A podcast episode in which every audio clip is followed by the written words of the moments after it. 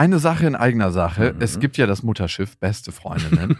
und auf dem segeln wir ab September wieder quer durch Deutschland und Österreich. Es gibt eine neue Tour, die heißt Zu hart für den Podcast. Und da kommen so ein paar Inhalte rein, die wirklich zu hart sind für den Podcast. Es gibt sehr viel Interaktion mit euch. Es wird ein Riesenspaß. Es ist immer wahnsinnig lustig, was uns die Leute danach spiegeln. Man hat einfach einen saugeilen Abend. Also wir zumindest. Wir zumindest und hoffentlich auch alle anderen. Wir hatten auch letztes Mal die Erfahrung gemacht, dass beste Vaterfreudenhörer bei der Tour waren und auch sehr viel Spaß hatten. Ja, unbedingt. Und unbedingt. irritiert waren, was wir hier überhaupt machen. ja, ganz genau. Es gibt ja Leute, die hören beste Vaterfreunde, die kennen beste Freundinnen nicht. Mhm. Und es wird eine gesunde Mischung. Also sowohl beste Freundinnen als auch beste Vaterfreundenhörer werden abgeholt. Und ihr könnt euch jetzt die Karten sichern. Die Infos findet ihr in den Shownotes und die Karten gibt es auf bestefreundinnen.de. Und es gibt nicht so viele. Also falls ihr überlegt, macht's lieber jetzt. Warum gibt es die Welt? Papa, ich hab dich lieb. Mama macht die Arbeit und Papa macht den Quatsch. Beste Vaterfreuden. Der langweilige Podcast übers Vatersein. Ja, ja, ja, ja, ja, ja. Ich hasse Papa. Weißt du, dass Mama auch manchmal weint wegen dir? Halt die Fremde, halt die Schöpfe. Setz dich bitte hin. Hallo und herzlich willkommen zu Beste Vaterfreuden. Hallo. Herr Max, ich war gestern mit meiner Tochter im Schwimmbad und die kann jetzt mittlerweile schwimmen und es läuft. Was? Ja. Doch, doch. Hat sie schon ein Seepferdchen? Seepferdchen hat sie, den Frosch hat sie natürlich auch. Das ist das Abzeichen vor dem Seepferdchen. Ah, da wäre ich ein bisschen neidisch und krieg ein bisschen Zorn, weil mein Sohn hat noch kein Abzeichen und kann auch nicht schwimmen. Ja, macht ja nichts. Jeder nach seinem Tempo. Ich hasse auch immer die Eltern, die immer so gönnerisch sind, wenn ihr Kind schon so ganz weit vorne mit irgendwas ist. So, ja. Jeder nach seinem Tempo. Jeder wie er in kann. Der, in der Position bist du gerade so. Ja, ist ja auch gar nicht schlimm. Der wird es schon noch früh genug lernen. So eine schöne Floskelsätze brauchst du dann auch ja, ja. Aufbauen des Gegenübers. Und am besten noch so ein, so ein Schulterklopfer, wo man sich dann innerlich versteift und denkt, so, du Ficker. Oder, oder was man auch äh, machen, sagen kann, ist, du, ähm, warte mal beim Arzt, ob wirklich alles in Ordnung ist. Da bin ich nämlich gerne äh, immer sehr schnell. Ich habe meiner Frau heute Morgen gesagt, es geht um irgendein anderes Kind weit weg, das ich erlebt habe im Umgang und ich lasse immer den Satz los, meinst du, mit dem ist alles in Ordnung oder sollte man das mal überprüfen? Und sie meinte, ey, du bist jedes Mal unmöglich. Jedes Mal kommst du mit so einem dummen Spruch daher. Was heißt hier dummer Spruch? Auf jeden Fall waren wir dann im Schwimmbad und da gab es so eine Wildwasserrutsche. Mm. Und diese Wildwasserrutschen können ganz schön gemein sein, weil die Wände ziemlich hart sind und da sind oft so Schwellen eingebaut, die auf jeden Fall wehtun. Und, und ich weiß, von welcher Wildwasserrutsche du sprichst, die ist erst ab acht zugelassen. Ja, gut, aber ich denke mir mal so, wenn man schwimmen kann, warum nicht? Mhm. Ich war da auch schon mit meinem Sohn drin, der nicht schwimmen kann, aber der möchte es immer einmal machen und dann nicht mehr. Ach ja, wirklich? Das ist schon was sehr bezeichnend, ja. Meine Tochter rennt da rauf und runter, die kriege ich da nicht tot in, diesen, in dieser Wildwasserbahn. Die überholt mich auch irgendwann und ich latsch dann langsam hinterher. Die liebt diese Wildwasserrutsche. Mein Sohn möchte es einmal machen, dann ist es immer vorbei. Okay, da merkt man immer, dass es eigentlich ein bisschen zu heftig noch ist. Mhm. Wir sind gerutscht und sie fand das super und wir sind immer wieder gerutscht und immer wieder gerutscht. Auf jeden Fall habe ich sie dann irgendwann, eigentlich ist sie auf meinem Schoß gerutscht, verloren gehabt für einen kurzen Augenblick und bin dann schnell raus aus der Rutsche, weil ich genau gesehen habe, wo sie war. Und sie hat dann in so einem Auffangbecken gestanden, bevor es dann weitergeht mit dieser Rutsche. Und dann gibt es da immer so richtig wilde Kinder, die so nachrutschen und nachrutschen und so richtig terrormäßig auf der Rutsche entlang ja unterwegs sind. Und ich habe sie gesehen, wie sie da gestanden hat und wollte sie gerade rausziehen aus dem Zwischenbassin, weil ich von oben reingreifen konnte. Dann hat sie sich aber doch entschlossen zu rutschen, ist dann gerutscht und unten im Becken angekommen und da versprudelt sich das Wasser so. Da gibt es so einen Strudel und dann geht es so erstmal nach unten tief. Und ich bin dann natürlich reingesprungen und ich habe genau gemerkt, als sie untergegangen ist in dem Moment, war sie so für zwei, drei Sekunden unter Wasser und völlig orientierungslos. Und es war so, als ob das ganze Wasser voller Angst war. Mhm. Und ich. Für dich oder für sie? Für sie. Ach so, okay. Und für mich auch, aber ich konnte ihre Angst so 100% spüren. Ja. Und dann habe ich sie natürlich am Arm gegriffen und hochgezogen. Ich habe mich für einen kurzen Moment gefragt, weil ich wusste, dass sie gleich die Orientierung kriegen wird, weil sie wurde so runtergedrückt. Das ist so ein bisschen so, als ob du surfen gehst und von einer richtig guten Keeper erwischt wirst.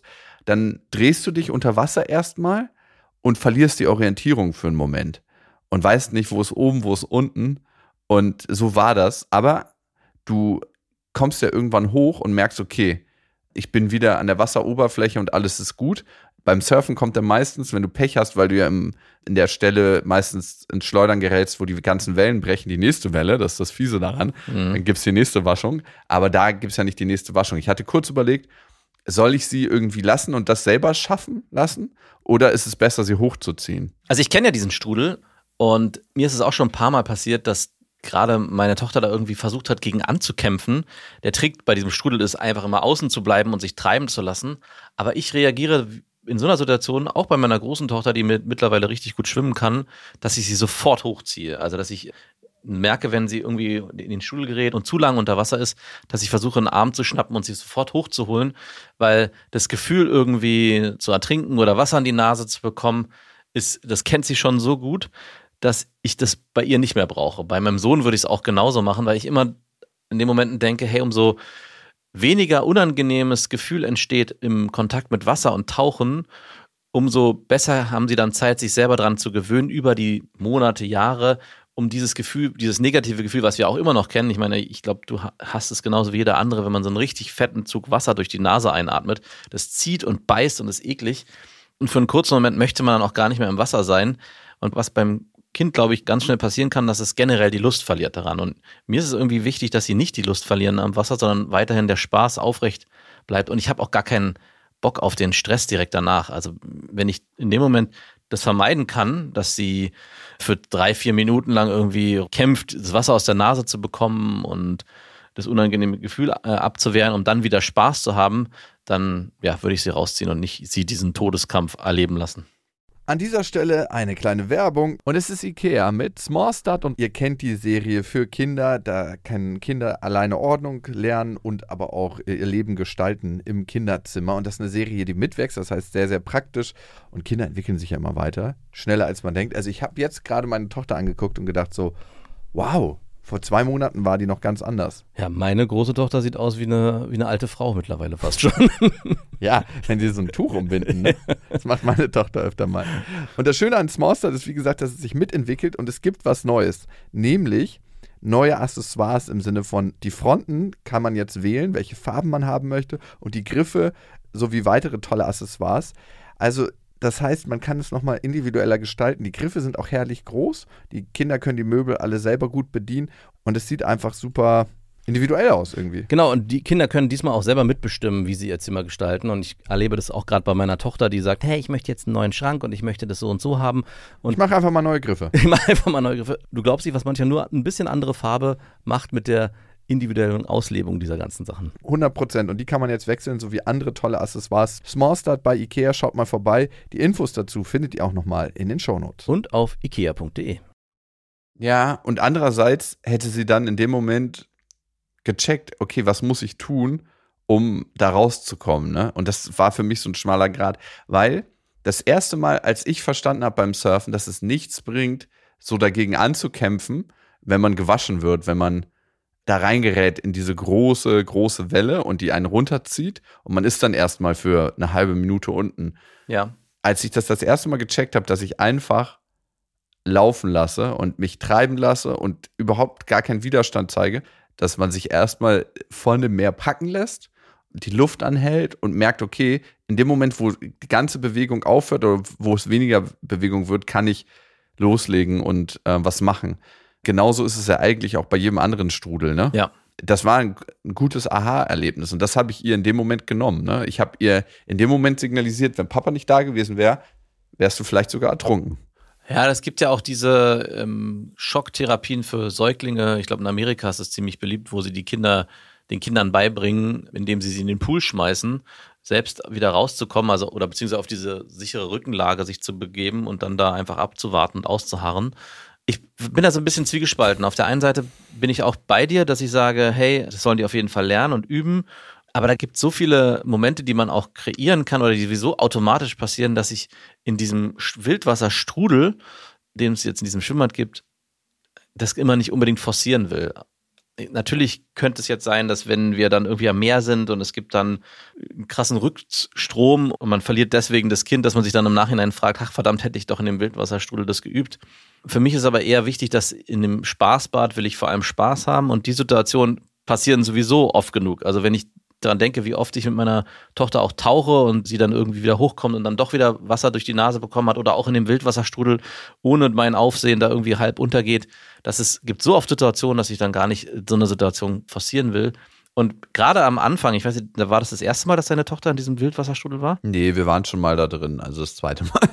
Okay, ja, aber es ist okay, es gilt immer noch für mich als Anfang. Gerade am Anfang, so die ersten fünf Male oder so, glaube ich, ist der Respekt und teilweise auch die Angst, also es ist so eine Mischung aus großem Respekt vor, diesem, vor dieser Wasserstrudelbahn und Angst so hoch, dass äh, mir es wichtiger war, am Anfang auch meinen Sohn jetzt gerade immer wieder hochzuheben, zu sagen, guck mal hier, das macht eigentlich Spaß. Und über dieses Spaßerlebnis, wenn das dann irgendwann so groß ist, dass die Angst eigentlich verschwindet und akzeptiert wird, dass wenn man unter Wasser gerät und irgendwie kurz mal Wasser in die Nase bekommt, aber weiß, okay, ich komme hier wieder hoch und ich habe ja eigentlich Spaß bei der Sache, ich will weitermachen, ich will über diese Grenze hinausgehen, ist mir das eigentlich wichtiger, mhm. als dass ich sozusagen für den Moment das Erlebnis, hey, ähm, du kannst jetzt hier mal alleine ein bisschen kämpfen und gucken, wie du da rauskommst, damit du dann für den Ernstfall schon mal geübt hast.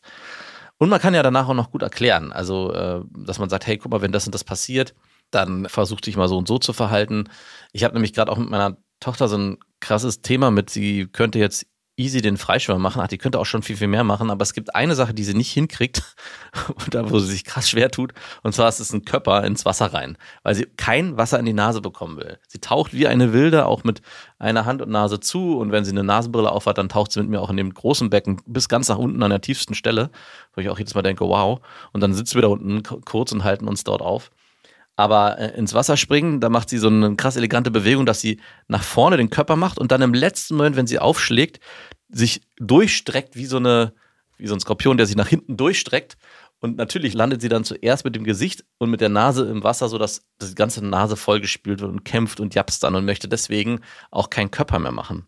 Und da bin ich jetzt gerade äh, eher an dem Punkt, dass ich versuche, irgendwie es ihr beizubringen, dass natürlich, wenn sie mit dem Kopf zuerst eintaucht, nämlich mit der, mit, dem, mit der Stirn oder mit dem Haaransatz, dass das dann nicht passiert, aber da der Reflex schon so automatisch ist, dass sie sich dagegen erwehren will, dass halt das Wasser irgendwie in die Nase kommt, schafft sie das nicht. Und das kommt, glaube ich, auch daher, dass sie ein paar Mal das probiert hat, und das würde sozusagen die Gegentheorie zu deiner Wasserstudeltheorie bedeuten, dass sie das selber eigenständig ein paar Mal probiert hat, das ihr keiner so richtig gezeigt hat und selber gelernt hat, okay, das ist so unangenehm, meine Reflexreaktion ist, ich strecke mich durch und versuche irgendwie das zu vermeiden und mache es dadurch noch schlimmer.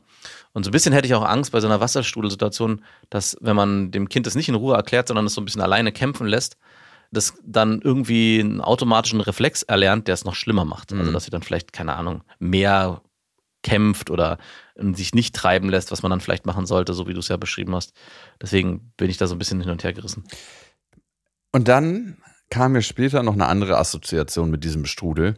Und zwar, dass sich irgendwie das Leben manchmal anfühlt wie so eine Wildwasserrutsche, wo wir uns ab und zu in so Bassins aufhalten, aber dann immer wieder geht's weiter. Und ganz häufig ist es so eine Mischung aus, selber bestimmen, wann es weitergeht, aber auch mitgerissen werden. Ne? Mhm. Wenn man an einem bestimmten Punkt ist im Leben, wird man so mitgerissen. Kennst du das Gefühl, mhm. dass es manchmal so viel ist, dass man sich so vom Leben so mitgerissen fühlt? Ja, es kann positiv wie negativ sein, ne? dass man manchmal das Gefühl hat, ey, es läuft gerade alles so gut, ey, ich lass mich einfach nur treiben und alles passiert einfach und umgekehrt genauso, dass irgendwie Dinge halt nicht so 1a funktionieren, wie man sich das vorstellen würde und man aber gar nichts dagegen tun kann und dann so mitgerissen wird von einem Schicksalsschlag in den nächsten äh, und sich dann fragt, was passiert mir ja gerade. Oder wenn so viel zu tun ist, dass es so ist, als ob man gar nicht mehr so selber bestimmen kann, was jetzt als nächstes passiert, sondern ja. als ob das von außen definiert wird und ja. jemand sagt so, okay, jetzt das und jetzt das und jetzt muss das und man selber so die Kontrolle verliert über alles, was um einen herum passiert. Und dann, wenn das in meinem Leben so ist, das mache ich immer gar nicht, dann fühlt es sich an, wie als ob ich in einem Strudel bin, in so einer Wildwasserrutsche. Dann gibt es so viel zu tun, dass ich abends Klamotten rauslege für meine Tochter, Frühstück vorbereite, so was schon geht, dann schon weiß, okay, am Nachmittag ist das und das und das zu tun, bei der Arbeit muss ich das und das und das machen, dass so mein ganzes Leben auf eine bestimmte Art und Weise durchstrukturiert ist, weil ich einfach nur den Kopf über Wasser halten will. Aber nicht, weil ich denke so, oh, dann ist es locker und leicht, sondern einfach nur, weil ich weiß, wenn ich das nicht tue, dann gerate ich da unten an dem Strudel ja. irgendwie unter Wasser und werde runtergedrückt und da gibt es keinen Arm, der mich greift und wieder hochzieht. Ja, da ist dieser, gerade dieser Strudel halt auch eine schöne Analogie, weil es gibt so ein paar Körperbewegungen, die man machen kann vor jeder Kante oder vor jeder Kurve, damit es leichter fließt. Also man kann sich ja diesem Strudel erwehren oder man kann versuchen, vorher die Füße schon entsprechend zu positionieren, sich aufrecht hinzusetzen oder eher hinzulegen, um eben diesen Widerständen, die da passieren, ein bisschen auszuweichen. Und so ein scheinbar ist es genau das, was du auch im Leben machst, dass du Situation kreierst, um eben diesem Strudel nicht zu erliegen, sondern mit dem Strudel versuchen mitzufließen, auch wenn der heftig und ja teilweise auch manchmal unangenehm sein kann. Und wir alle sind auf diesem Strudel des Lebens unterwegs und unten das Bassin, wo sich das Wasser sammelt, wo wir dann wieder rausgehen, könnte man so als Tod und oben rein ist die Geburt und dann fahren wir runter und wir können das eigentlich nicht anhalten. Also wir können machen, was wir wollen, aber wir können das Ganze nicht anhalten. Nee. Aber wir können entscheiden, wie wir auf dem Strudel des Lebens unterwegs sein wollen. Und ob wir geschmeidig lang fließen wollen, ob wir dagegen ankämpfen und manchmal ist es tatsächlich notwendig, irgendwie ein bisschen Kraft aufzuwenden, ob wir in diesen Becken verharren wollen, wie wir mit den anderen umgehen, die auch mit dem Strudel sind. Das ist schon crazy und manchmal ist der Strudel an manchen Stellen viel, viel stärker und manchmal sind wir an manchen Stellen noch viel, viel schlapper und manchmal stärker und das ist so, so krass zu wissen, dass jeder auf dieser Welt in diesem Strudel des Lebens mit drin ist und in dieser Wildwasserrutsche des Lebens. Ja, wobei mich die Menschen in diesem Strudel in dem Schwimmbad extrem aufregen. Also gerade so, also nicht alle, aber manchmal denke ich so, äh, geht dir das auch so, dass du so bei manchen Jugendlichen, die da schwimmen, so ein bisschen härter die wegschiebst, wenn die auf einmal so auf dein Kind zuschwimmen und sagst so, hey, jetzt nicht mein Freund? Da gibt es so ein paar Situationen, wo ich mich schon, wo ich dachte so, was, was passiert hier gerade eigentlich in meinem Kopf, dass ich so, ich so richtig platzhirschmäßig vor die stelle und so, so, hey, bevor ihr jetzt rutscht, bin ich, ich erstmal dran. Hast du die immer vordrängeln, meinst du? Ja, so, dass ich rein mit physischer Präsenz und mit, mit Kraft sozusagen signalisiere, du nicht mein Freund. Nee, ich will die immer vor mir haben, weil ich habe keinen Bock, dass die von hinten in mich reinrutschen. Ich denke immer so, überholt mal schnell und dann ist gut, die rutschen eh so schnell, dass es mir wurscht ist. Ja, genau, vor, vor mir haben will ich sie auf jeden Fall auch, aber es gibt halt zwischendurch, kommen die halt manchmal so angerutscht und machen irgendwie krass Druck, wo ich denke so, hier nicht, hier geht's, hier geht's leider für dich nicht durch. Hier so ein ekliger Vater, dem habe ich immer sofort einen Fuß um, äh, in den Rücken geschoben. Genau. Der Strudel des Lebens, okay. Ab und zu gerate ich da auf jeden Fall mal rein. Du mal eine andere Frage. Max, wie handhabt ihr das bei euch zu Hause? Schuhe an oder Schuhe aus? Im Haus meinst du? Ja, wo sonst? Im Garten? Da denke ich mal, darf man die Schuhe anlassen, oder? Also im Garten haben wir immer äh, Schuhe aus und Socken aus. Da gibt es manchmal auch Stress, weil manche Kinder, auch fremde Kinder, die jetzt zu Besuch kommen, die vielleicht zu Hause das so dürfen, da meckere ich immer mit denen, hey, wenn ihr hier im Garten rumlauft, entweder Schuhe an oder Socken aus. Aber was ich gar nicht ab kann, das ist so ein, da kriege ich richtig Plack, wenn die mit Socken auf der Wiese rumlaufen. Und im Haus ist es eigentlich Schuhe aus, aber ich habe jetzt auch nicht so ein Thema, wenn die mit Schuhen durch die, durchs Haus laufen. Also wenn das passiert, da bin ich eigentlich sehr entspannt. Und deine Frau? auch. Okay. Die ist sowieso, also als wir zusammengekommen sind, war ich ja auch nicht jemand, der so auf solche Sachen krass geachtet hat. Aber ich hatte schon so ein paar, ich weiß nicht, wenn, wenn man, dass ein Auto einigermaßen sauber bleibt. Ähm, drauf Nein, achtet. das stimmt nicht. Naja, also nicht, also klar, es durfte dreckig werden, aber ich wollte zum Beispiel, weiß ich nicht, wenn, also ich war schon äh, überrascht, wie wenig das meine Frau gestört hat, wenn die Kinder auch im Auto gegessen haben, alles vollgekrümelt haben, alles irgendwie ähm, unordentlich wurde. Da habe ich zum Beispiel schon manchmal gesagt, ey, muss das jetzt hier im Auto sein? Können die nicht vielleicht warten, bis wir zu Hause sind? Und sie meinte, nee, wieso denn? Kann man doch alles wieder sauber machen. Und im Prinzip hat sie auch recht. Also warum sollte man da irgendwie warten? Aber da war ich, äh, wurde ich von ihr noch mehr sensibilisiert, als ich es selbst schon war in der Hinsicht. Desensibilisiert, meinst du? Ja, desensibilisiert, sorry. Ja, okay. Ähm, nee, ich bin jemand, der auf jeden Fall eher für Schuhe aus im Haus ist. Nicht nur wegen der Sauberkeit, aber es ist ja auch so, dass ich auch in einer viel, viel dreckigeren Gegend äh, lebe. Also gefühlt sind die Straßen hier mit Scheiße gekleistert. Es ist auch richtig krass letztens. Ja, es gibt bei uns so ein paar Kunstwerke, so Street Art. Und dann kommen immer irgendwelche Touristenführer und schieben so große Mengen von Leuten da durch. Und dann habe ich so mit einem Ohr zugehört, was der Touristenführer erzählt hat. Und er meinte so, ja, das ist hier eine sehr, sehr harte Gegend. Die Leute leben hier auf der Straße und äh, hier gibt's viel Kriminalität, hier werden Drogen verkauft, bla bla bla. Und es ist auch nicht leicht hier zu wohnen, hat er so erzählt auf Englisch. Ne? Ich habe schon von weiter weg gehört, musste halt super krass anfangen zu lachen. Und meine Tochter meinte so, Papa, was lachst du denn? Und ich so, ja, ich habe dem gerade zugehört, dem Touristenführer. Und der hat das halt so irgendwie dargestellt, als ob er irgendwelche Leute hier durchs gefährlichste Ghetto Berlins äh, schleust. Und ich habe ihr das dann so erzählt und sie so, das ist doch nicht hart, wir wohnen hier. Geil. Aber da ist auch klar, äh, finde ich, in so einer Gegend, dass Schuhe aus in der Wohnung auf jeden Fall besser ist. Ja, auf jeden Fall. Weil, ey, du Also bei dir äh, würde ich auch dafür sorgen. Also bei uns kannst du ja barfuß über die Spielstraße laufen und am Ende passiert nichts. Äh, bei euch, weiß nicht, wäre mir das äh, allein, nee, da, da wäre ich auch hart. Da würde ich dann Ey. sagen, immer Schuhe aus. Und auch hier gibt es Leute, die barfuß auf der Straße laufen. Die haben dann immer die schmutzigsten Füße der Welt. Und ich frage mich immer, wie machen die das mit den ganzen Glasscherben? Vielleicht haben die dann mittlerweile so harte Fußsohlen, dass sie selbst durch Glas laufen können. Ich denke auch. Wie ist es eigentlich, wenn bei dir in der Wohnung, wenn es mal passiert, dass ein Kind, wenn deine Tochter jemanden zu Besuch hat, die Schuhe anlässt und auf diesen Seidenteppich am Anfang tritt? Ist noch nie passiert, tatsächlich. Ah, okay. Ist wirklich noch nie passiert. Aber es ist wirklich so, wenn Dates hier sind, und das ist immer so eine Sache, die ich so, wo es innerlich mich immer so richtig durchfährt. wenn jemand so reinkommt und erstmal über diesen Seidenteppich latscht mit den Schuhen. Ja. Ich denke jedes Mal so, ah, ah. Ich muss dann immer richtig an mir halten, dass ich nichts sage. Und weißt du, was ich noch mehr hasse? Nee, bitte? wenn Leute so mit Schuhen reinkommen und das so ganz für selbstverständlich halten, nicht die Schuhe auszuziehen, aber selbst wenn man dann sagt, so, ach, hier, da hinten kannst du deine Schuhe hinstellen, einfach so sagen, und das hatte ich auch schon mal, nö, ich bin jemand, der die Schuhe im Haus anlässt. Äh, was? Ja. Nein. Und dann erstmal, die Person war das erste Mal in meiner Wohnung, wirklich durch alle Zimmer durchgewartet ist. Es war auch noch so ein regnerischer Tag. War das eine Frau? Das war eine oder Frau. Das ein Das war eine Frau. Okay. Äh, Nicht eine Frau, mit der ich irgendwie was hatte oder so, sondern einfach eine Frau. Mhm. und dann erstmal durch alle Zimmer durchgewartet ist. Und meine Tochter hat ja so, äh, so einen großen cremefarbenen Berberteppich in ihrem Zimmer, ne, so wo sie drauf spielt und wo sie eigentlich auch die ganze Zeit drauf ist dann, ne, wenn, wenn wir spielen. So ein großer, weicher, flauschiger Berberteppich. Ja. Und da ist sie einfach auch raufgelatscht. Das wäre für mich so eine Sünde. Es ist so ein bisschen, als ob ich über ihr Bett gefühlt mit Schuhen laufe. Und das war für sie so selbstverständlich. Ich, hm, okay. Ich war so perplex, dass ich dann gar nichts mehr gesagt habe. Und ich weiß ja, dass es bei ihr auch so ist. Ne? Bei ihr ist auch so Schuhe an, überall. Da, ich bin immer jemand, der die Schuhe gerne auszieht, weil ich fühle mich viel gemütlicher in der Wohnung, wenn ich die Schuhe aus habe. Klar. Aber es gibt ja auch Leute, die sitzen einfach so bei sich auf der Couch mit Schuhen an. Ich hatte einen Kumpel in Istanbul, der ist auf seiner Couch mit Schuhen gewesen. Also wirklich, das war auch die schmutzigste Couch, die du je gesehen hast. Es war auch eh die schmutzigste Wohnung, die man je gesehen hat. Darum hatte der auch die Schuhe an in der Wohnung. Aber ich check's irgendwie nicht. Ich find's irgendwie ungemütlich, wenn man im Haus die Schuhe anlässt. Ich glaube, es gibt irgendwann so einen Punkt, der überschritten ist, wenn du anfängst, Schuhe anzulassen, mit deiner dreckigen Hose dich aufs Bett schmeißt, dass du selber die Sachen so eklig findest, dass du gar nicht anders mehr dich in der Wohnung bewegen kannst.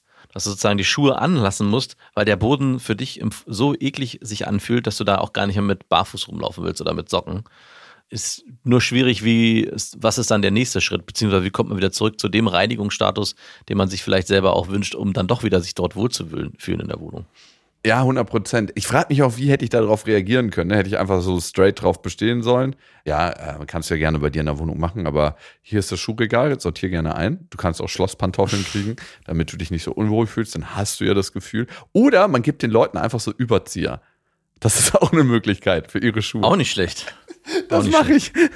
Das ist so, dann fühlst du dich so richtig unwohl bei demjenigen. Und Naja, was, was die richtig spießige Lösung dafür ist, es gibt ja, ich weiß nicht, ob du das schon mal gesehen hast, äh, ich hab, hasse das, wenn du in ein Haus reinkommst oder eine Wohnung und da vorne gibt es diese, kennst du diese riesigen Pantoffeln? ja, die so an der Wand hängen und da stecken dann so ganz viele Pantoffeln in unterschiedlichen Farben. Meistens sind sie auch gefilzt, die man dann anziehen kann. Ja, ja. Das ist so ein direkter Hinweis, hey, Schuhe ausziehen. So, das ist richtig, Ey. also ich empfinde es immer als super passiv-aggressiv. Ja, äh, ich finde es vor allem wahnsinnig widerlich. Mein Vater hat sowas in seiner Seminarbude, sage ich mal, in seinem Häuschen am See. Mhm. Da gibt's vorne so einen Schrank, da sind nur Pantoffeln drin. Ne? Ja. Und manchmal bringen Leute welche mit, vergessen die da. Manchmal sind das so Hotelschlappen, so günstige. Ne? Manchmal sind das so richtige Schlappen. Also das, was du beschrieben hast, in ekelhaft, in noch mal ekliger. Und Ja. Da sind ja ganz, ganz viele Leute in dieser Bude und jeder benutzt da irgendwie alle Schlappen. Ich finde es so wahnsinnig widerlich, Hausschuhe zu benutzen, wo schon 1200 Füße drin gesteckt haben, von irgendwelchen Leuten, mit denen du dich noch nicht mal gerne irgendwie umgibst oder die du noch nicht mal umarmst. Und mit denen sollst du dir dann so kleine Schweißpantoffeln teilen. Ja. Also wirklich, das, ey, letztens hat der Freund von meiner Schwester, der neue Freund, auch einfach bei meiner Mutter meine Hausschuhe angezogen. So, der kam so auf einmal um die Ecke und hatte meine Hausschuhe an. Ich dachte so, Alter, geht's noch? Die, die bei deiner Mutter zu Hause? Ja, ich habe ja Hausschuhe bei meiner Mutter. Okay. Also so, okay, das wusste er wahrscheinlich so- nicht, dass sie dir gehören, aber trotzdem. wem sollen die denn gehören, ey? Was, also dem nicht vorhandenen Freund von meiner Mutter? Aber was sagt man in so einen Momenten? Hey, fühl dich bitte hier nicht willkommen. Machst du ja gerade raus aus den Latschen, mein Freund. Also ich, würde auf jeden Fall direkt neue kaufen und hinlegen und hoffen, dass er die nicht nimmt. Aber dann schlüpft er dann beim nächsten Mal auch wieder rein. Äh, Und eine andere Sache übrigens, die, die wie so ein Ritter durch meine Wohnung mit Schuhen gewartet ist und sich alles angeguckt hat, hat dann sich erstmal oben eine halbe Stunde Zeit genommen, um so Innenarchitektin zu spielen und zu sagen so, ey, du brauchst jetzt hier mal jemanden Innenarchitekt, der das hier alles nochmal umgestaltet. Und dann hat sie so gesagt, so müsste man den Tisch hinstellen, dann muss die Couch raus, es muss hier eine andere Couch her und ein paar Sessel. Und dann meinte sie, ja, das kostet ja höchstens 50.000 Euro, das kannst du dir da jetzt mal gönnen. Und ich dachte so, wie komisch ist es eigentlich, irgendwo reinzukommen und sofort alles zu kritisieren. Ja, vor allem sagt man ja eigentlich den Satz, hey, schön hast du es hier, egal ob man es vielleicht so empfindet oder verkneift sich das einfach, aber direkt an dem Mobiliar, um zu kritisieren. Ey, und wahnsinnig übergriffig. Außerdem denkt man ja dann, man selber hat den größten Geschmack und kann hier über den Geschmack von anderen irgendwie urteilen. Und ich finde, Inneneinrichtung ist auch was wahnsinnig Persönliches. Klar kann man sich einen Innenarchitekt dazu holen, der einen irgendwie unterstützt, aber irgendwie finde ich das auch so ein bisschen komisch, weil man ja, ja eigentlich was einrichtet, was so ganz, ganz persönlich ist und was einem total gut gefallen soll und muss. Und sonst, wenn ich, und wenn ich das von jemand anderes machen lassen würde, hätte ich immer das Gefühl, ich komme in ein Hotel. Ach, ich kann das, das könnte ich schon gut aushalten. Ja, du, weil du dich dann das einfach, nicht so. ich würde das einfach einleben. Ja, für mich ist es eine persönliche Beleidigung, wenn jemand reinkommt und sagt, okay, so bist du eingerichtet. Also so, die hat so an so grundlegenden Pfeilern kritisiert. So, ich hatte mir geile Freischwinger geholt und sie so, nee, die sind's nicht. Dann habe ich so einen großen, schönen, schwarz, dunklen Kamin, also so einen, so einen freistehenden Kamin. Und die, oh nee, der ist zu groß, das geht nicht. Und die, die Küche muss anders. Und ich denke mir so, alter Schwede, ey. Und dann hat sie so das alles so aufgezählt und ich denke mir so, hey, Einrichtung ist doch auch irgendwie ein Prozess, der so ein ganzes Leben lang anhält und man sich auch immer mal wieder verändert. Das ist so wie Persönlichkeitsentwicklung. Und als nächstes, was ich auch irgendwie frech fand, dass sie das alles gesagt hat, obwohl diese Person eine weiße Couch zu Hause hat, eine weiße Ledercouch. Nein. Doch. Ugh. Und dann denke ich mir so, äh, möchte ich gerne Hinweise annehmen von der Person, die eine weiße Ledercouch zu Hause hat. Hm. Ich weiß nicht. Gut, aber äh, mich wundert es jetzt auch nicht, dass es dich so besonders trifft, oder glaube ich, das gilt für jeden, weil wenn man selber sehr, einen sehr hohen Anspruch hat an sich selbst und Ja. auch seine Wohnung als weiteres Accessoire äh, oder Verlängerung der Persönlichkeit ansieht, mit dem, wie sie eingerichtet ist, was ja auch völlig äh, legitim ist und da sich auch viel Zeit für nimmt und jedes Möbelstück sich auch gut überlegt ist. Und ich würde schon dich so einschätzen, dass es bei dir so ist, dass du bei jedem Möbelstück dir schon was gedacht hast. Und wenn dann jemand kommt und das anfängt zu kritisieren, kritisiert er ja indirekt deine Persönlichkeit. Wenn bei mir jemand ankommt und sagt, hey, das gefällt mir nicht und das gefällt mir nicht, kann ich sagen, ja, du, das habe ich nicht gemacht, beziehungsweise ist es mir am Ende auch egal. Du magst recht haben, ob ich werde es wahrscheinlich nicht ändern. Äh, schönen Dank für deine Kritik. Aber bei dir ist es natürlich direkt, er hätte auch sagen können, Mann, bis siehst du scheiße aus. Was hast du denn da an? Und generell, wie, was ist denn mit deinen Haaren los? Also im Prinzip ist es ja ein direkter Angriff deiner Persönlichkeit. Ja, es ist irgendwie was, wo ich mich persönlich, naja, angegriffen ist ein bisschen viel. Ich finde es einfach super unhöflich, wenn jemand bei dir zu Hause zu Gast ist und du nimmst die komplette Bude auseinander und sagst so, was alles besser könnte und was jetzt noch nicht gut genug ist. Und dann hast du halt eine weiße Ledercouch zu Hause.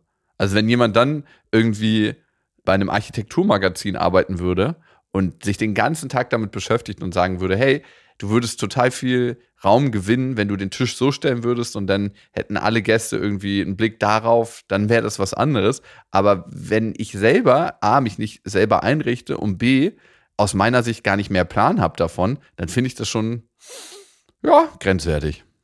Um es mal milde zu formulieren. Und hast du das der Person dann auch gesagt? Ja, nee, habe ich nicht gesagt. Also, Wie, du hast es einfach über dich ergehen lassen? ich, ich habe es ein bisschen ironisch weggespielt, wie so ein kleiner gelber Ironie-Tennisball, der rüberkam. Und den habe ich dann einfach weggefeuert. Ich habe gesagt, ah ja, danke, ähm, vielen Dank für deine großartigen Tipps. Dem werde ich mich mal widmen, wenn ich äh, mir dafür die Zeit nehmen möchte. Und ich glaube, das war dann auch schon genug zu sagen, hey, ich hatte eigentlich nicht nach Einrichtungstipps gefragt und B, sind das auch nicht meine, die du mir da gibst. Ach krass. Ja, naja, war halt so, ne? Also ich hätte direkt, ich hätte direkt was gehört, da bin ich mir sehr sicher. Du hättest auf jeden Fall was gehört. Klar. Aber ich glaube auch nicht, dass du dich erdreistet hättest, mir Einrichtungstipps zu geben, oder? Nein, na, auf gar keinen Fall. Ach, wirklich? Das hätte ich mich. Du, eine andere Sache. Findest du, es gibt irgendwelche Grenzen, die Humor haben muss? Also gibt es so Sachen, wo du sagst, ey, darüber Witze machen ist ein bisschen schwierig? Hm, also ich würde jetzt gerne Nein sagen. Aber es gibt schon immer wieder mal Momente, wo ich mich dabei ertappe, einen Witz gemacht zu haben oder einen, auch einen, nicht mal gemacht zu haben, auch einen Gedanken zu haben und mich da innerlich drüber nicht aufzuregen, aber krass abzulachen und zu denken, wow, so richtig, richtig schön ist der Humor, den du da gerade hast und lebst nicht. Also ich würde diese, ich kann diese Frage weder mit Nein noch mit Ja beantworten. Ja, bei mir ist es auch mal so, dass ich mich frage, wo ist Humor gut, um irgendwie eine Situation erträglicher und leichter zu machen? Wo gehst du mit Humor eigentlich krass über Grenzen und duckst dich auch von einem Gefühl weg, was eigentlich notwendig ist, um eine Veränderung einzuleiten? Ich habe einen Kumpel und die Mutter von dem ist halt krasse Alkoholikerin, schon seit Jahrzehnten, wirklich. Also die hat früher immer Wodka O getrunken, weiß ich noch, so richtig guten Wodka auch, mit gutem Orangensaft und so. Da ich mal, Für die Vitamine. ja, genau. Die hat den ganzen Tag irgendwie so ein Glas nebenbei stehen hat, wo auch immer ein paar frische Eiswürfel gegeneinander geschlagen sind und diesen Sound gegeben haben. So clear, clear, clear. So wie in 60er-Jahre-Filmen, als Menschen sich ständig einen Drink gemacht haben, wenn irgendwie eine Besprechung anstand oder wenn man ein Meeting beendet hatte, so sofort wurde sich an der Minibar ein Drink gemacht. Irgendwie ein Whisky, ein Bourbon eingeschenkt oder irgendwas. Genau so war sie halt. Immer mit einem Glas in der Hand. Und dann habe ich letztens gefragt, und wie ist es mit deiner Ma? Trinkt die noch? Und er so, ja, ja, aber die ist jetzt auf Pikolöchens umgestiegen und trinkt nur noch Sekt. aber trinkt halt noch, ne? Und irgendwie hat sich im Laufe des Abends haben sich so ein paar Witze über seine Mutter eingeschliffen, wo er auch irgendwie die Führung übernommen hat und so Dinger rausgehauen hat.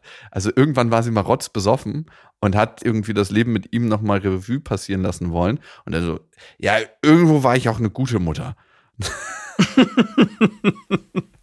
Und irgendwie, wenn irgendwas ist, so was so fragwürdig ist in Sachen Erziehung, sagen wir halt ständig so, ja, irgendwo war ich auch ein guter Vater. Und irgendwo war ich auch eine gute Mutter. Das ist halt so unser Running Gag. Aber ich frage mich manchmal, verletzt es ihn nicht doch an einer bestimmten Stelle? Weil er macht das selber und ich steige dann mit ein, weil es ist ja am Ende immer noch seine Mutter und man hat ja so eine Loyalität zu seinen Eltern oder viele haben das zumindest und egal wie sehr du das verachtest, was sie machen und wie sehr du dich schämst vielleicht auch und wie sehr du dagegen bist, trotzdem gibt es doch so eine stille Verbindung, egal was passiert.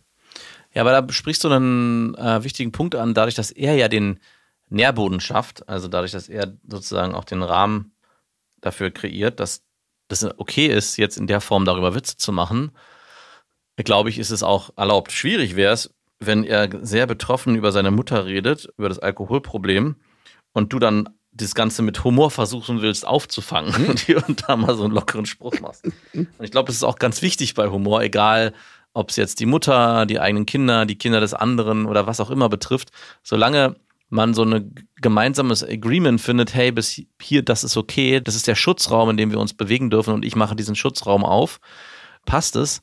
Schwierig wird es nur, wenn man als Außenstehender kein Gefühl dafür hat und einfach den Schutzraum definiert, ohne dass der andere sich damit fein fühlt und vielleicht dann sogar mitlacht, man dann glaubt, okay, es scheint alles in Ordnung zu sein und das bis auf die Spitze treibt. Mhm. Ich weiß nicht, ob du dieses Gefühl vielleicht auch kennst. Ja, ja, total. Und das heißt dann Auslachen, by the way. Das ist ja dann nicht mehr Ja. gemeinsamer Humor, sondern es ist einfach Auslachen und fertig machen. Und das ist was, was ja eigentlich nicht geht. Also das ist zu hart und einfach unschön. Unschön. Die Grenzen nicht kennen.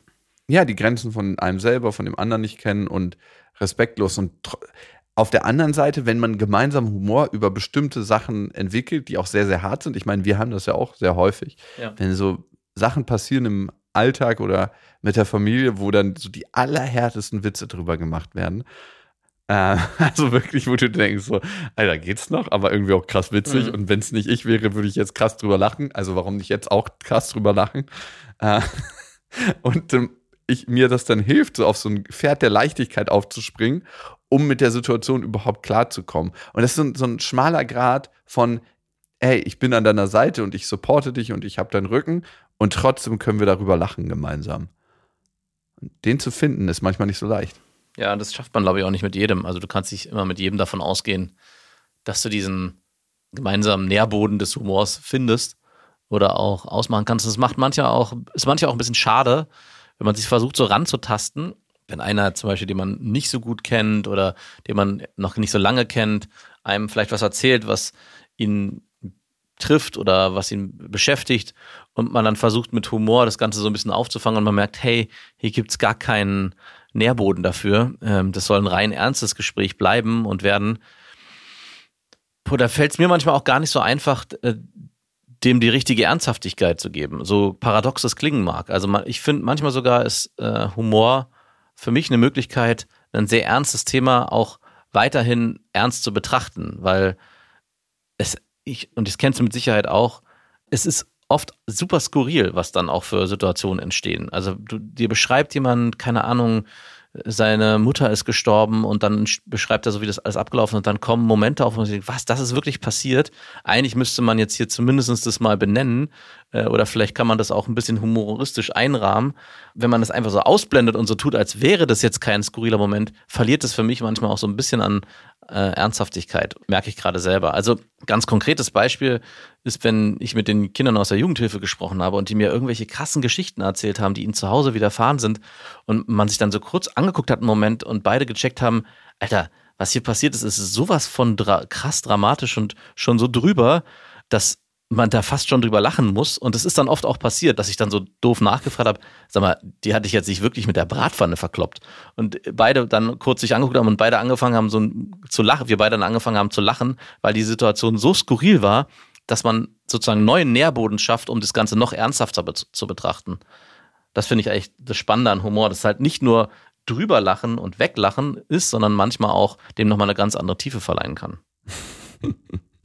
Ja, genau, aber man muss irgendwie, man muss dann einen guten Mittelweg finden. Und je tiefer die Freundschaft, finde ich, desto besser kann man das auch abschätzen und desto mehr trägt sich diese Freundschaft auch für mich durch Humor. Humor ist wie eine eigene Sprache eigentlich, ne? Manche Menschen sprechen diese eigene Sprache, manche Sch- Menschen sprechen oder Dialekt, eigentlich ist Humor wie so ein Dialekt, weil manche Dialekte versteht man so super schwer und andere total leicht und ich würde schon sagen, dass ich mit verschiedenen Familienmitgliedern verschiedene Dialekte spreche. Aber wenn es um Humor geht, spreche ich auf jeden Fall eigentlich mit meiner Mutter und mit meiner kleinen Schwester den gleichen Dialekt. Alle anderen sind so zwar auch humorig, aber gar nicht so, dass ich mit denen so wahnsinnig viel lache. Wie ist es mit deiner Tochter? Kannst du da einen Humor leben, den du dir auch wünschst? Ja, kommt immer mehr, ne? Also ich, mein Humor funktioniert ja viel über Sprache und teilweise über Situationskomik, aber doch auf jeden Fall. Also wir haben so eine Handpuppe, so einen Polizisten, einen Ordnungshüter und der ist halt äh, klein und weiß nicht, dass er eine Puppe ist und regt sich dann immer auf, wenn man das ihm sagt, dass er eigentlich nur gespielt wird und dann sagt, und da ist zum Beispiel ein Humor, der entsteht, der richtig lustig ist. Die will den immer kitzeln und dann muss er so lachen, dass er sich einfurzt. Also so dann versucht er sich immer umzuziehen und hat äh, einfach nur eine Uniform. Also entstehen halt immer lustige Sachen. Wir sind äh, ziemlich viel mit dem am Werkeln. Und der hat halt auch eine ganz besondere Stimme und so. Er kommt auch manchmal mit in die Kita und versucht da alles zu regeln. Aber äh, versagt natürlich, weil er ein kleiner. Vor den anderen Kindern, also mit den anderen Kindern auch? Ja, klar. Oder nur mit deiner Tochter? Nö, also er spielt erst mit meiner Tochter, aber die ganzen Kinder machen dann natürlich mit. So. Ey, Handpuppen sind eine krasse Faszination für Kinder. Ja. Und besonders, wenn die so ein bisschen äh, frech sind. Ja. Und dann auch noch so versuchen, Kommandos äh, abzugeben, aber keiner hört natürlich auf seine Kommandos. Und dann sagt er halt, er, er spricht dann über Ordnungswidrigkeiten und verteilt so Strafzettel an die Kinder und dann versuchen die Kinder ihn zu kitzeln, bla bla. Ne? Ähm, Ja. Auf jeden Fall, das ist ein Humor, den Wie man halt so mit Polizisten umgeht. Genau, richtig. Nein, natürlich nicht. Ey, was, was bringe ich denen da für ein Bild bei, ne, von Polizisten? Das ist mein Weg, damit klarzukommen, dass ich schon öfter mal Schwierigkeiten mit der Polizei hatte. Ja. Aber auch gute Erfahrungen, aber auch gute Fa- Erfahrungen. Aber manchmal denke ich mir so, ey, letztens wieder so eine Straßenblockade von der Polizei. Da hat irgendein Gottesdienst oder so stattgefunden. Und dann haben die Autos sich so wirklich hingestellt, dass man nicht mehr mit dem Fahrrad vorbeigekommen ist. Und ich habe dann halt freundlich gefragt, darf man hier mit dem Fahrrad durchfahren? Und er so, ja, sie schon. Und ich so, Diggi, ey. Erstens, sorry, dass du gerade von deinem Handy hochgucken musstest. Ne, tut mir leid, dass ich dich in deinem Insta-Flow unterbrochen habe. Und zweitens, dann stell dich mit deiner scheiß Kache nicht so hin, dass ich vom Rad absteigen muss und fragen muss, ob ich da durch kann, weil es ist nicht visuell eine Selbstverständlichkeit. Dann pack deine scheiß Karre 20 Zentimeter weit nach hinten, dann brauche ich die Frage nicht stellen. Und das dritte, red nicht so mit mir. Ne? Ich merke immer richtig. Hast du das denn alles so gesagt? Nein, Mann. Ach, schade. Ich, ich habe einfach gesagt, warum sollte ich mit dem Typen Stress haben wollen? Ich habe einfach gesagt, ja, Easy. danke und bin weitergefahren. Nice. Also ganz ehrlich, warum sollte ich mich mit so jemandem stressen? Also da bin ich mittlerweile schlauer. Früher hätte ich da auf jeden Fall dem einen Text gegeben. Heute bin ich so, ach, ich schwinge mich auf mein Fahrrad und denke mir, dafür schimmelst du nicht den ganzen Tag irgendwie in einem Fahrzeug ab und wartest da auf nichts. Ich habe zwar nur noch eine halbe Stunde Zeit, weil mein nächster Termin gleich ist, aber ich, für sie nehme ich mir die. Als erstes, es wären keine Informationen verloren gegangen, wenn sie mir das freundlich gesagt hätten. Das zweite ist, es ist anscheinend nicht so offensichtlich, dass hier Fahrräder passieren dürfen, wenn sie so auf der Straße stehen. Und das dritte, können sie den Verkehr gut regeln, wenn sie die ganze Zeit ihre Augen auf ihrem Handy-Display haben. Nein. Und das vierte wäre, ich arbeite übrigens in den Medien und es wäre ein leichtes für mich, Ihnen einen Bericht über sie zu verfassen. Auf gar keinen Fall. Und das fünfte, ich möchte mir heute nicht die Mühe machen, aber erpressen tue ich sie trotzdem. ekelhaft, ekelhaft. Ja. Und vor allem, wenn ich mich auf dieses Spiel eingelassen hätte, dann wäre ich auf jeden Fall wieder in den Strudel des Lebens geraten und mitgerissen worden und pff. also was. Und am Ende im Knast gelandet, weil du nicht mit. Und vor allem, ey, ganz ehrlich, was man auch immer sehen muss, es ist teilweise wahnsinnig langweilig, da den ganzen Tag im Auto zu sitzen und nichts zu tun. Was sollen die machen? Ne? Sollen die irgendwie ins Leere starren? Und ganz, ganz viele machen ihren Job einfach wahnsinnig gut. Und ey, wer weiß, mit was der gerade struggelt, dass er so unfreundlich ist und so rauspoltert. Und vielleicht sieht er auch gar nicht, dass er einfach komisch steht und dass das keiner checken kann und sich wundert, warum schon der 120. Fahrradfahrer gefragt hat, ob er da durchfahren kann. Vielleicht schlägt er die Brücke nicht. Und ist selber im Strudel des Lebens. Vielleicht ist es genauso. Wir freuen uns natürlich immer, wenn ihr diesen Podcast abonniert. Das könnt ihr auf Spotify tun, das könnt ihr auf Apple Podcast tun. Und ihr könnt da natürlich auch eine Bewertung hinterlassen. Das heißt, euch einfach ausmehren darüber, ob euch der Podcast gefällt, was euch gefällt. Und natürlich diesen Podcast weiterempfehlen. Wir hören uns. Bis dahin. Wir wünschen euch was. Das war Beste Vaterfreuden, eine Produktion von Auf die Ohren.